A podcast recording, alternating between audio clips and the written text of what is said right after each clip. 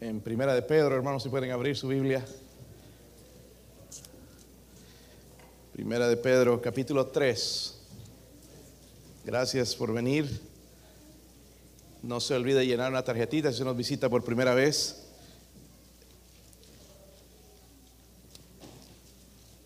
Primera de Pedro, capítulo 3.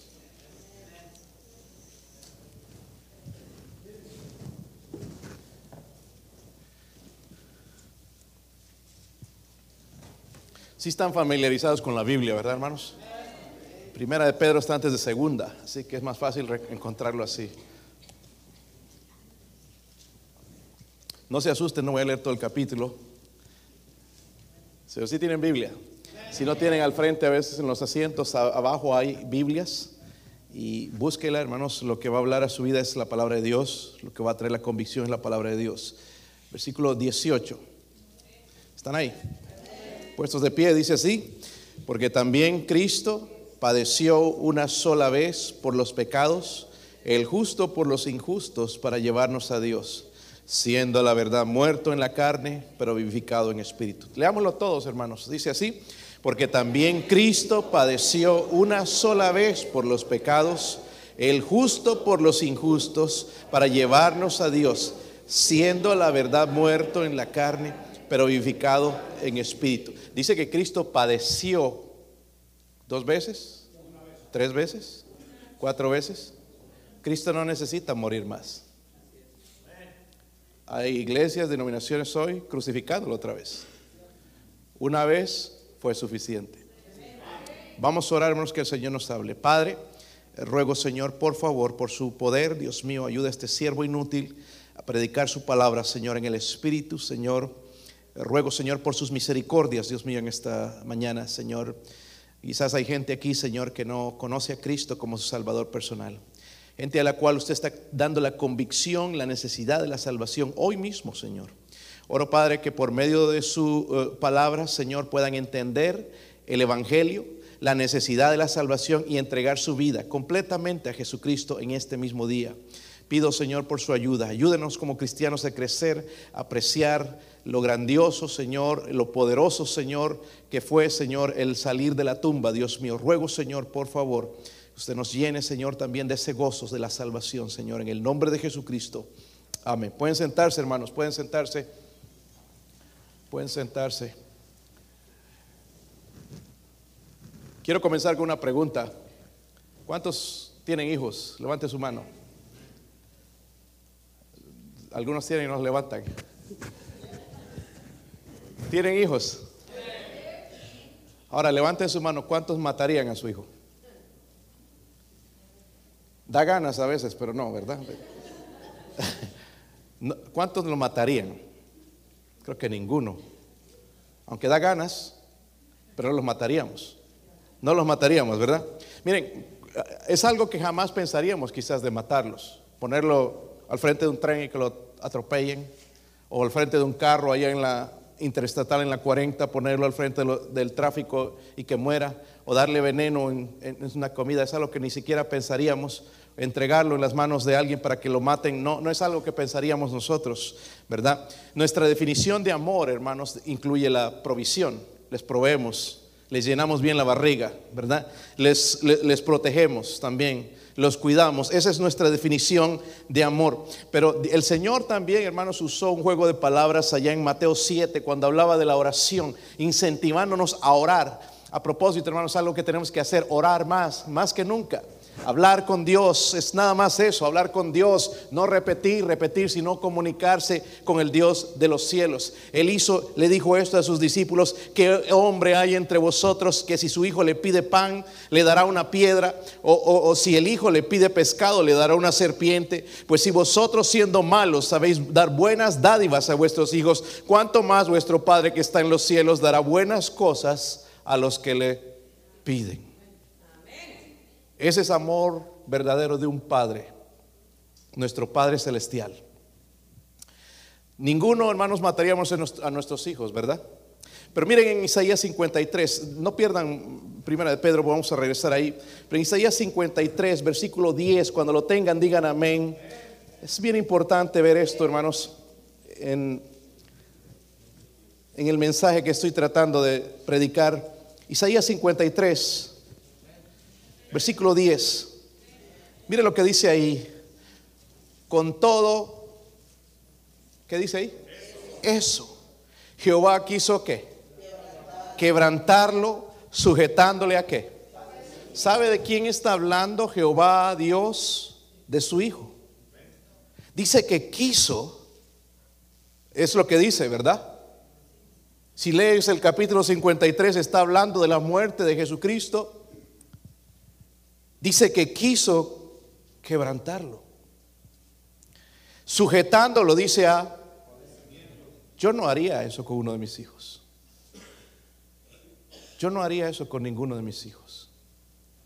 Estaba pensando el otro día, hermanos, el hermano Carlos nos pidió oración por este joven en Guatemala que tiene cáncer en su rostro, que ya no tiene parte del rostro, que se está comiendo, ya no tiene paladar, un hueco, eh, lo, inyectan. Mandamos alguna ayuda, hermanos, para que le, le, ayuden un poco, eh, licuar la comida, porque no podía ni tragar siquiera. Imagínense el sufrimiento de este pobre joven.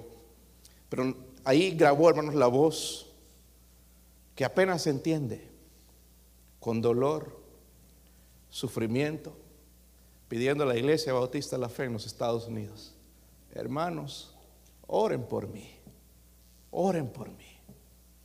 Cada vez, hermanos, aprecio más el trabajo del hermano Carlos Calles.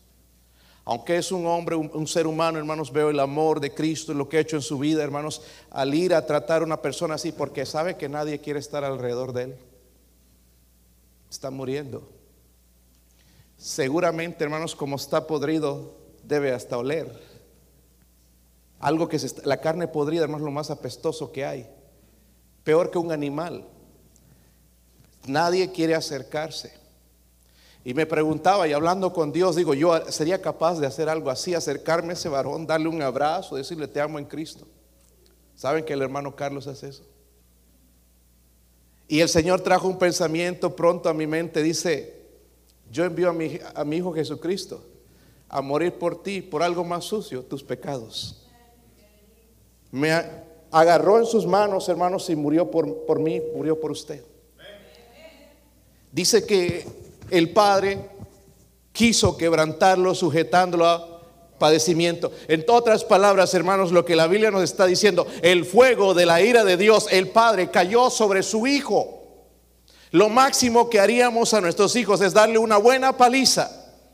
Pero lo que recibió Jesús de su Padre, hermanos, es el castigo, la ira de Dios. No solo, hermanos, fue abandonado porque él dijo, Señor, ¿por qué me has abandonado? En cierto momento mientras él moría en la cruz, sino que también se convirtió, hermanos, en el objeto de odio, de la ira de su padre, pero no el, odio a su hijo, sino al pecado por el cual él, estaba muriendo, por el pecado de la humanidad, de nosotros. Todo el pecado, dice en, en, Isaías 53, que fue puesto sobre él. Todo el pecado.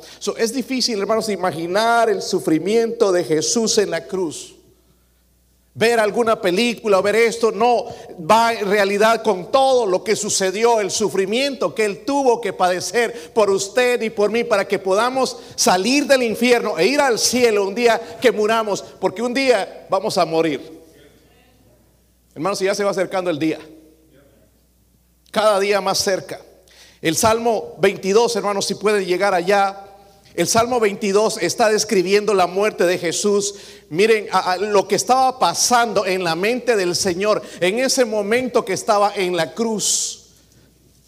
Porque no lo vemos en los evangelios, pero sí lo vemos en el Antiguo Testamento, en los Salmos, el, capítulo 22, versículo 1. Si lo tienen, digan amén.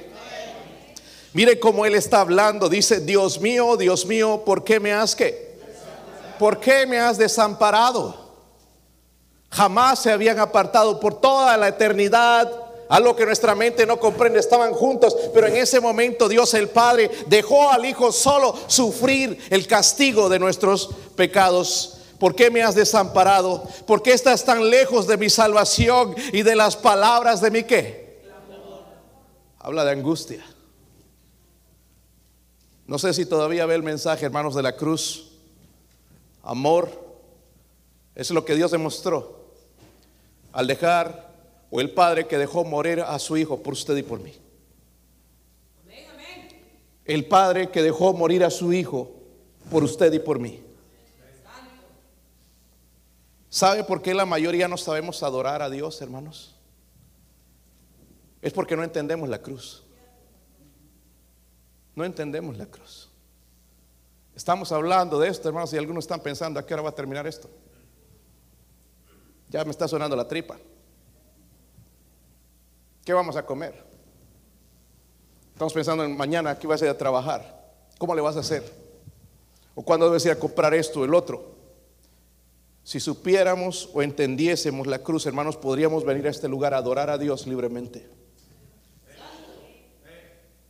Toda la Biblia, hermanos, sabe que se trata de Jesús.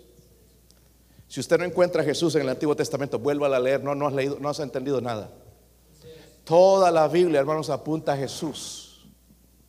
Tengo que encontrarlo en Génesis, tengo que encontrarlo en Éxodo, en Levítico, en toda la Biblia tengo que encontrar a Jesús. Todo el libro se trata de Jesús. Él es Dios, hermanos, y Él tomó un cuerpo humano para morir por nosotros. Pero hasta que aprendes a amarlo, aprendes entonces a adorarlo. ¿Cómo voy a adorar a alguien que no conozco, que no entiendo, que no amo? El propósito, hermanos, de crear a Dios al hombre fue adorarlo, ¿sí o no? el propósito de Dios en salvarnos, no solamente sacarnos del infierno, hermanos, porque no vamos a ese lugar. Si usted ha sido, ha nacido de nuevo y ha recibido a Cristo como su Salvador personal, ya no hay infierno, nos libró. Pero no se queda ahí nada más estancado. Eh, ojalá que no sea así, sino adorarlo por el resto de la eternidad, porque Él es digno de toda la adoración. Eso es lo que dice en este versículo, hermanos, en primera de Pedro capítulo 3, versículo 18. Dice ahí, porque también Cristo que padeció una sola vez por los pecados, el justo por los para llevarnos a Dios, siendo la verdad muerto en la carne, pero vivificado en Hermanos, y todo el contexto, no podríamos cumplir el contexto. Es por eso, porque en el capítulo 3 habla de los deberes conyugales, el esposo y la esposa. Y no se puede cumplir todo eso si no entendemos la cruz. Si no entendemos a Dios, no entendemos el propósito del matrimonio, no fue nada más porque estábamos enamorados, porque debe ser una ilustración de mi relación con Dios. Amén. No hay muchos amenes ahí. ¿Te volverías a casar con la persona que estás casado? El único. Y quién sabe si lo dice de verdad, ¿no? Voy pues metiendo cizaña. ¿Cómo podemos cumplir? Porque dice en el versículo, asimismo vosotras mujeres estar sujetas a vuestros maridos, ahí ya no nos gusta. Para que también los que no creen la palabra sean ganados sin qué? Sin palabra por la conducta. La conducta, noten eso hermanas no lo que predicas, sino la tu conducta es más poderosa que tus palabras. Ese marido rebelde, ese marido que no quiere nada con Dios puede convertirse con la conducta de una mujer. Pero cuánto es una cantaleta, ¿verdad? Dale que ahora escuchaste el mensaje, que cuando de la iglesia, que está aquí, que el otro, y pues las predicaciones, hermanos, aburridas. De perdido, póngale una ilustración. ¿Cómo podemos, eh, porque habla aquí, hermanos, vuestro atavío no sea el externo de peinados ostentosos, de adornos de oro, de vestidos lujosos, sino el interno, el del corazón, el incorruptible ornato de un espíritu afable y apacible que es de grande estima delante de Dios. Eso me habla de un cambio en el corazón, porque muchas veces es la apariencia, pero Dios quiere el cambio en él. Pero para que esto fuese posible, hermanos, tenía que suceder algo. Luego nos habla, de, en el versículo 8 en adelante, nos habla de una buena conciencia. Finalmente, se todos de un mismo sentir, compasivos, amandos fraternalmente, misericordiosos. ¿Y qué más? ¿Cómo puede ser esto posible, hermanos, con gente tan diferente, diferentes lugares, diferentes culturas? Solamente es posible a través de Cristo. Aquí hay, hermanos, esta iglesia, gloria a Dios por lo que Dios está haciendo esta iglesia.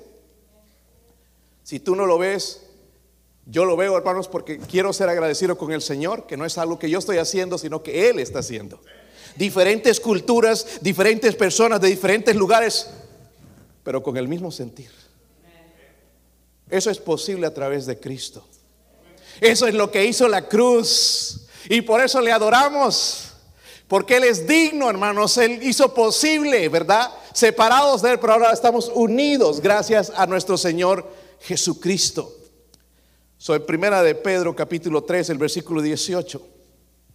No se podría cumplir, hermanos, todo ese contexto sin entender ese versículo. Tan pequeñito, pero tan poderoso. la salvación, hermanos, es más que nuestros pecados perdonados.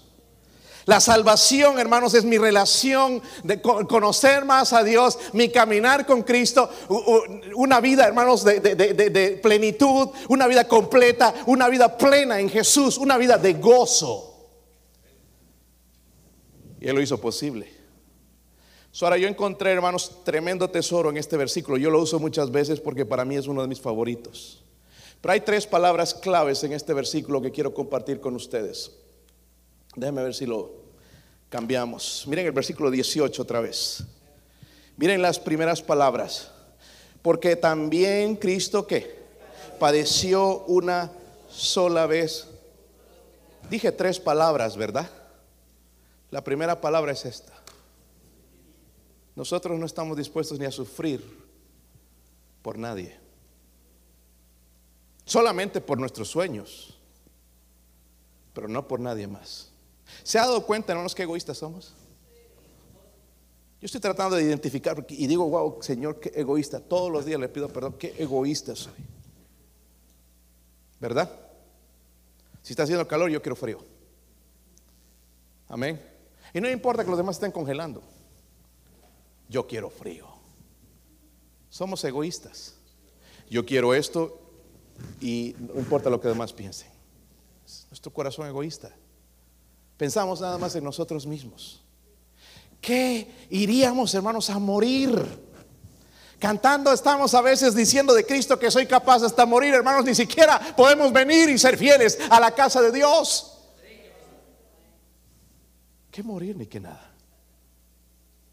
Pero ese versículo me habla de sufrimiento. ¿Está conmigo, hermanos? Padeció una vez por los... ¿Saben, hermanos, a la iglesia que Pedro está escribiendo aquí estaban pasando por sufrimiento? Es más, miren el capítulo 1, ahí en Pedro, porque algunos no creen. Versículo 6. Están ahí, hermanos. Dice, en lo cual vosotros os que alegráis, aunque ahora por un poco de por un poco de tiempo, si es necesario, tengáis que ser qué? Afligidos en diversas qué? Que seáis afligidos en diversas qué? Seáis afligidos en diversas qué? ¿Dónde entra aquí la famosa iglesia pare de sufrir?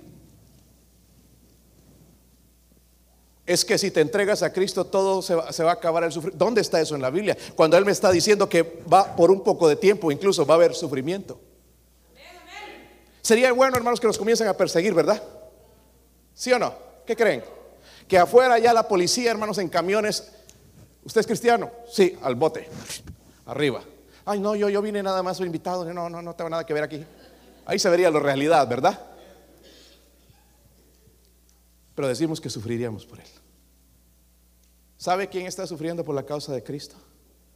El hermano Carlos, el hermano Pedro, que se fueron de aquí a nuestra iglesia. Amén. Podían ya tener su casa, ¿sí o no? Yo conocí, hermanos, allá la obra en Guatemala y yo no vi casa del hermano Carlos.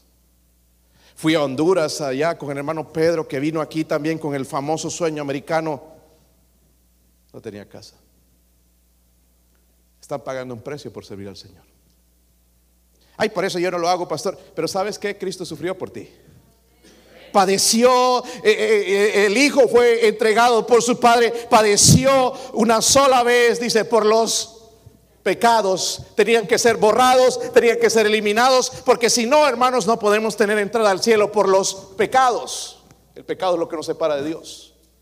No es que no vamos a la iglesia, es el pecado. Eso es consecuencia de lo que ya somos nosotros. So, dice entonces el Señor, Ahí en Primera de Pedro escribiéndole a estos hermanos estaban sufriendo, estaban siendo perseguidos. Eh, miren, es un poco de tiempo, van a, es necesario que sean eh, eh, afligidos por un poco de tiempo. Luego les dice que incluso habla del oro purificado, ¿verdad? Todo eso, pero les dice van a sufrir por un poco de tiempo. en este momento también aprovecha para recordarles algo, el sufrimiento de nuestro Señor Jesucristo. el apóstol hubiese dicho ninguno de ustedes han sufrido comparados con Él. Es como si hubieses dicho eso, ¿verdad? Ninguno de ustedes ha sufrido como el Señor Jesucristo. Váyase a Lucas capítulo 22 rápidamente. Lucas 22 nos amplía la causa de ese sufrimiento. Dice el versículo 53. Si lo tienen, hermanos. Dice, habiendo estado con... ¿Están ahí, hermanos? Vosotros, dice, cada día en él, está hablando el Señor Jesucristo. No extendisteis las manos contra mí, mas esta es vuestra que la hora de Satanás, ahí cuando lo iban a crucificar. Esta es vuestra hora y la potestad de las Jesús se refería entonces a que al poder de Satanás. En ese tiempo el infierno tenía una fiesta porque iban a crucificar, iban a matar al Hijo de Dios y él pensaba, aquí está, aquí está la victoria, pero no, al tercer día Cristo resucitó. ¿Sabes? Servimos a un Dios vivo. Hay gente hoy hincándose eh, eh, eh, y dioses están muertos. Pero nuestro Dios está vivo. No han encontrado nada en la tumba. Es más, ni siquiera han encontrado la tumba porque Él vive. El Señor vive. Y nuestra esperanza, hermanos, es vida eterna. Un día se nos han ido, hermanos, se nos han ido seres queridos, pero un día los vamos a ver por lo que Cristo hizo en la cruz. Pero fue con sufrimiento. Nosotros decimos que sufrimos aquí, hermanos, cuando no tenemos aire acondicionado. Estoy sufriendo un calorón. Nosotros no sabemos lo que es sufrir aquí ya, hermanos. Nosotros ya no somos pobres aquí. ¿Se han dado cuenta? Ya no sabemos, hermanos, abre el refrigerador y se caen todas las cosas. Ya eh, has tenido que comprarte un freezer para meter la carne y ya no entra. ¿Verdad?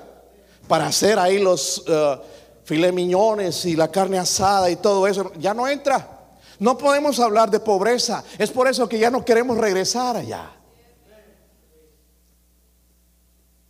Es muy pobre. Pero el Señor, hermano, estuvo dispuesto a hacer eso. Abandonado por su padre, atacado por Satanás, los hombres sufrió, sangró por amor a usted y a mí.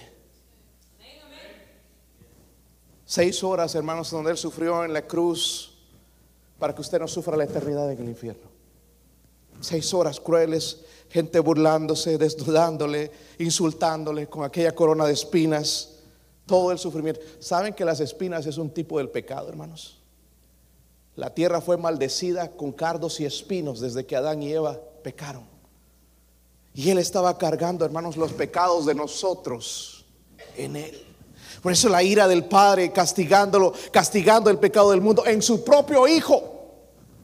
Y que una noche antes en Getsemaní, hermanos, cuando anticipaba su sufrimiento, sangrando, hermanos, eh, dice que su sudor era como grandes gotas de sangre. Y él decía, Padre, si hay alguna manera, por favor, pase esta copa, Señor. Pero el Padre estaba en silencio. Y él tuvo que decir, Señor, pero hágase su voluntad. Si es la manera que se redima al mundo, que sea esta su voluntad. No hay otra manera. Señor, estoy dispuesto a morir por amor a nosotros. la primera palabra es sufrimiento. Pero miren el versículo 18, otra vez estoy en el capítulo 3 de Pedro. Si lo tienen, hermanos. Primero dice que Cristo padeció una sola vez por los pecados. No hay tal cosa, hermanos, de la repetición del sacrificio de Cristo. Ya no se necesita repetir. Fue una vez y fue para siempre. Amén. Pero aquí viene lo demás. Dice, el justo por los... El justo por los... Tenemos que entender esa palabra porque es una palabra legal. Amén. Si vamos a la corte por un crimen que cometimos, somos injustos tenemos que ser justificados, pero dice el justo por los injustos. Pero la Biblia nos dice, hermanos, que no hay justo ni aún. El único justo que puede decir que merece la, eternidad es Dios.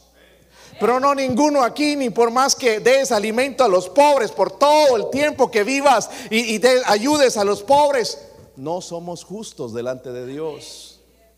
El pecado nos separa de Dios. So, la segunda palabra es susti. ¿Están conmigo? Sustitución. describe, hermanos, también uno de los atributos más grandes de Dios, que es la santidad. Él dice, el justo por los... la santidad de Dios, hermanos, es nuestro problema. Él es santo, amén.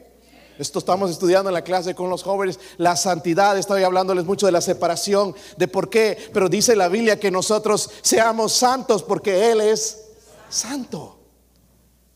Si no vemos la santidad de Dios, hermanos, jamás vamos a separarnos de este mundo. Dios es santo, amén. Su atributo más grande, sobresaliente. Es más, el teólogo Tozer dijo esto, voy a citarlo, dice, santo es la forma de ser de Dios. Dios es santo y ha puesto la santidad como la condición moral necesaria para la salud de su universo. Todo lo santo es sano.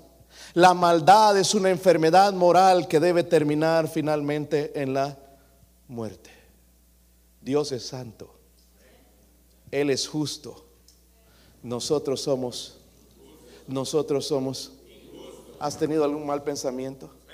Una mentira un engaño, te has dormido en el servicio, te aburres en el servicio. Amén. Somos injustos.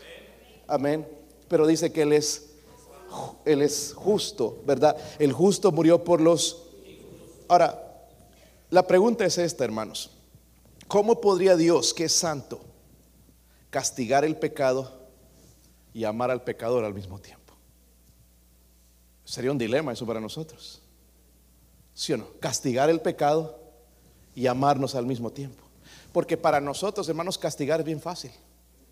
Ojo por ojo, diente por diente. Me pegó un disparo, le pegó otro. Y este yo le voy a matar. ¿Sí o no? ¿Sabemos vengarnos? ¿Sí o no? Pero ¿cómo podía un Dios de amor, un Dios que, que castigar el pecado y amar al pecador a la misma vez? ¿Sabe dónde se resolvió eso, hermanos? En la cruz. El Padre dio a su Hijo por nosotros. Para arreglar ese asunto, porque Él quería redimir la humanidad. Y no había otra manera sino dando a su Hijo Jesús a morir por nosotros. ese problema fue resuelto ¿dónde? En la cruz, hermanos, el justo por los... Eso nos habla de sustitución. ¿Cuántos han ido al doctor alguna vez? Oh, hermano, las últimas veces que fui al doctor, todo este invierno en el doctor, nunca he ido tantas veces al doctor como este invierno. De que bronquitis, COVID, eh, eh, flu, nada más haga la lista, todo lo que estaba ahí estaba, yo lo agarré. Pero este doctor, cuando usted va al doctor, le recetan qué? Medicinas. Normalmente no te recetan nada. Es un virus, se va a ir. Pero si hay algo que alguna vez te recetan algo, ¿verdad? Tómese una ampicilina o una inyección o aquí, ¿verdad? Pero hasta ahí pero es como si este doctor dice que el justo murió por los... Que este doctor no, no solamente sanó, sino que tomó la enfermedad en él para que nosotros seamos sanos. Eso es lo que él hizo.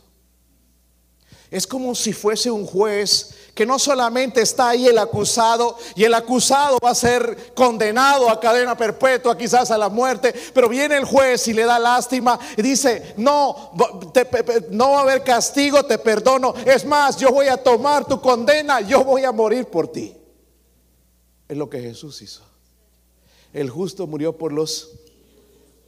el propósito es este, hermanos, acercarnos a Dios. Porque mire lo que dice ahí. El justo por los... Pero miren, esta es la razón. ¿Para qué?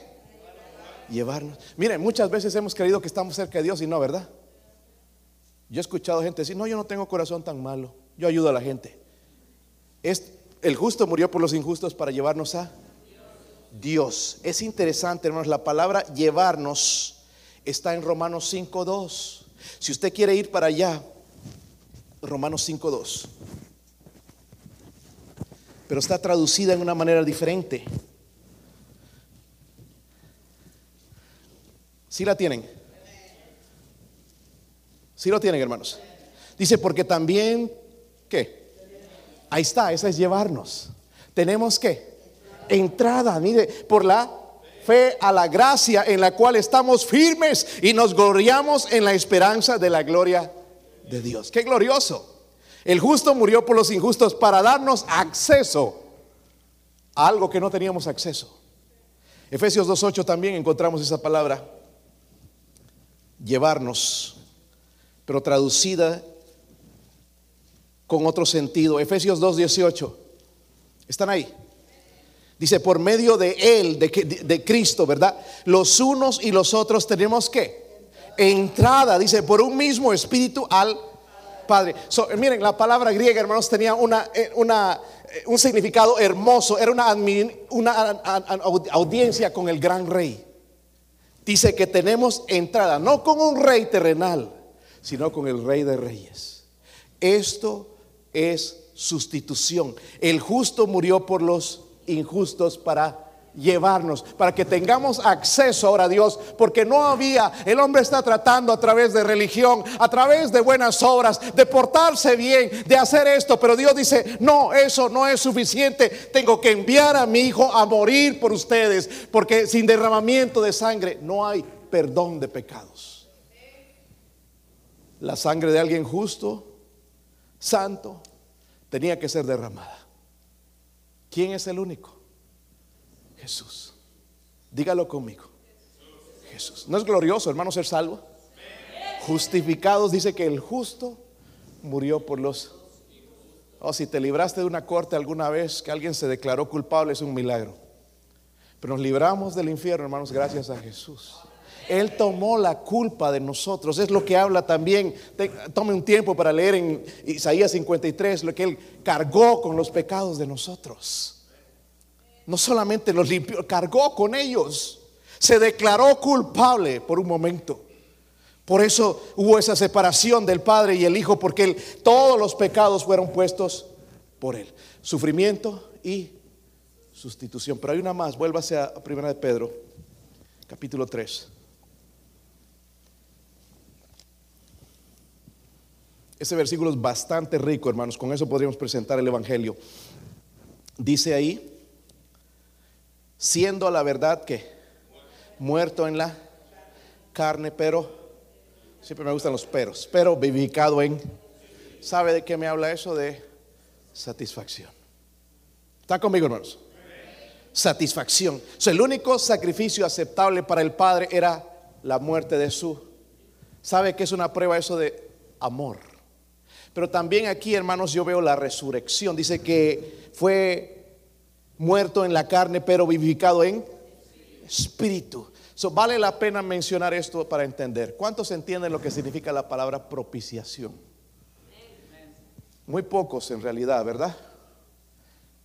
En, una, cuando van a ordenar a un predicador, le preguntan palabras así: ¿qué es la expiación? ¿Qué es la propiciación? Y algunos dicen, ¿y, con qué se come eso? No sabemos, pero está en la Biblia. Y nosotros como cristianos, hermanos, tenemos que saber explicar eso. Porque la Biblia habla de la propiciación. ¿Saben lo que significa propiciación? Volver favorable. Teníamos la ira de Dios sobre nosotros.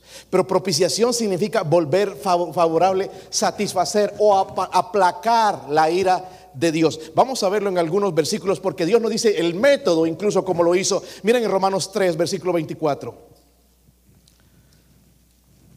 Romanos 3, versículo 24. ¿Sí lo tienen, hermanos?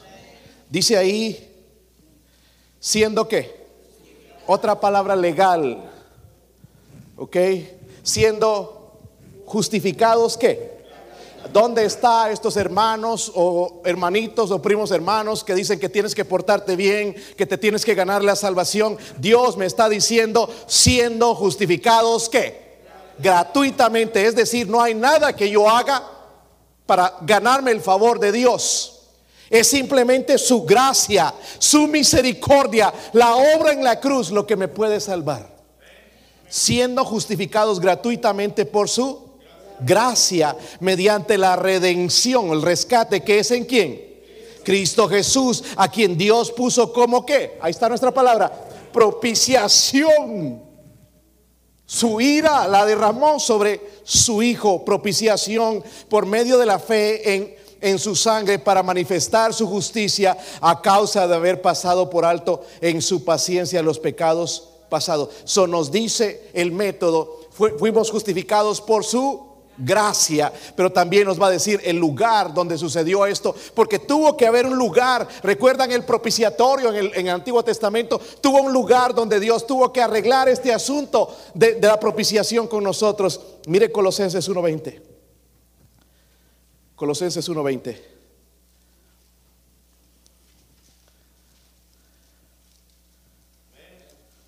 Y por medio de Él, ahí está hablando de Jesucristo, reconciliar.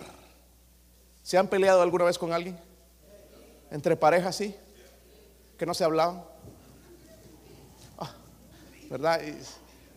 enojados no se hablan y una bofetada espiritual, ¿verdad? Le dan a uno. Sí se han enojado. Pensé que era el único.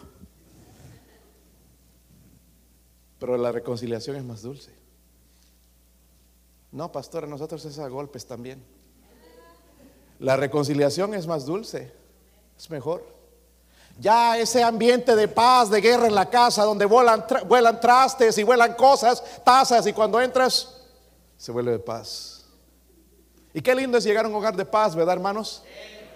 Sí, donde no está viendo la hermana la novela, no está pegada al Facebook, si no te atiende, te abraza.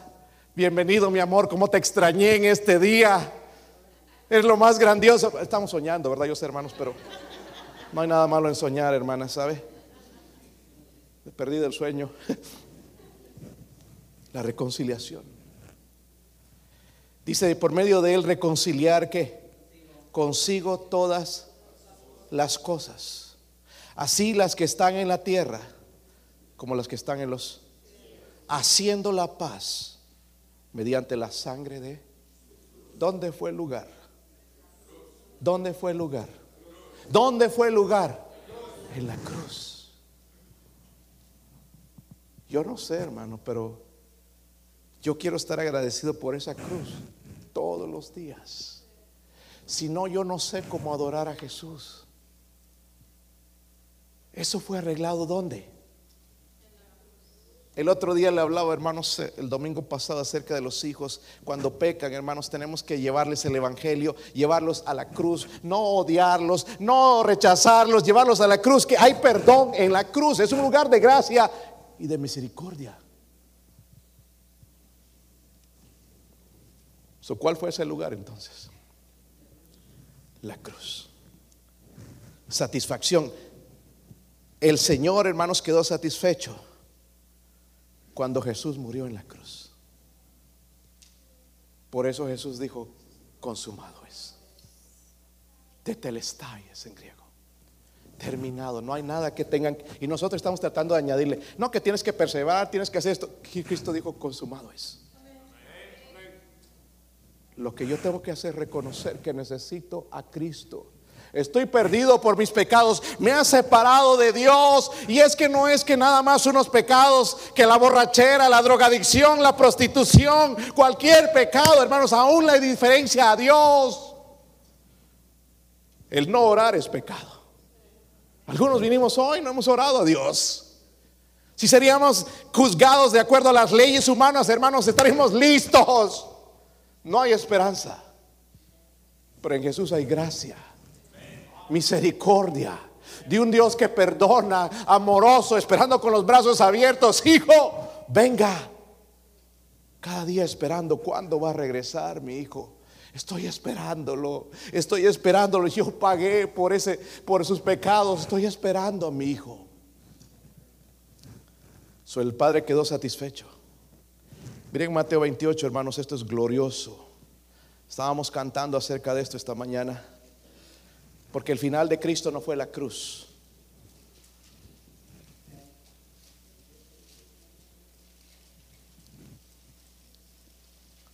Me gusta esto, hermanos, las palabras del ángel a las mujeres que iban a la tumba. Versículo 6. ¿Están aquí, hermanos? Digo, ¿están en ese versículo? Están aquí en el auditorio también. La mente ya está en otro lado quizás. Qué palabras más gloriosas. Jamás ningún ser humano, ningún líder religioso se ha escuchado estas palabras. Dice, no, no está aquí. Allá fueron las mujeres a la tumba a llorar, a llevar las especias para ungir al maestro. Pero dice, no, no, no. No está aquí. Pues ha resucitado. Como dijo, venid ver el lugar donde fue puesto el Señor. No podemos decir esto de Buda, la religión de los chinos, Confucio, que también los tiene bien confundidos. Porque si van a la tumba de Buda, de Confucio, incluso de María, está en ese lugar, pero cuando llegaron a la tumba de Cristo, no está aquí. No está aquí, ha resucitado. Servimos a un Dios vivo. Mi manera de vivir debería cambiar. Debería amar al Señor, aprenderle a adorar, porque Él vive. El Señor vive. Ojalá que viva en su corazón. Hace 25 años vino a mi vida. Espero que pueda venir a su vida en esta misma mañana. Ojos cerrados, cabeza inclinada, puestos de pie, hermanos. Mi esposa va a tocar algo en la invitación, puestos de pie. Puestos de pie. Padre, ruego, Señor, por favor, ponga su sello, Señor, en esta predicación.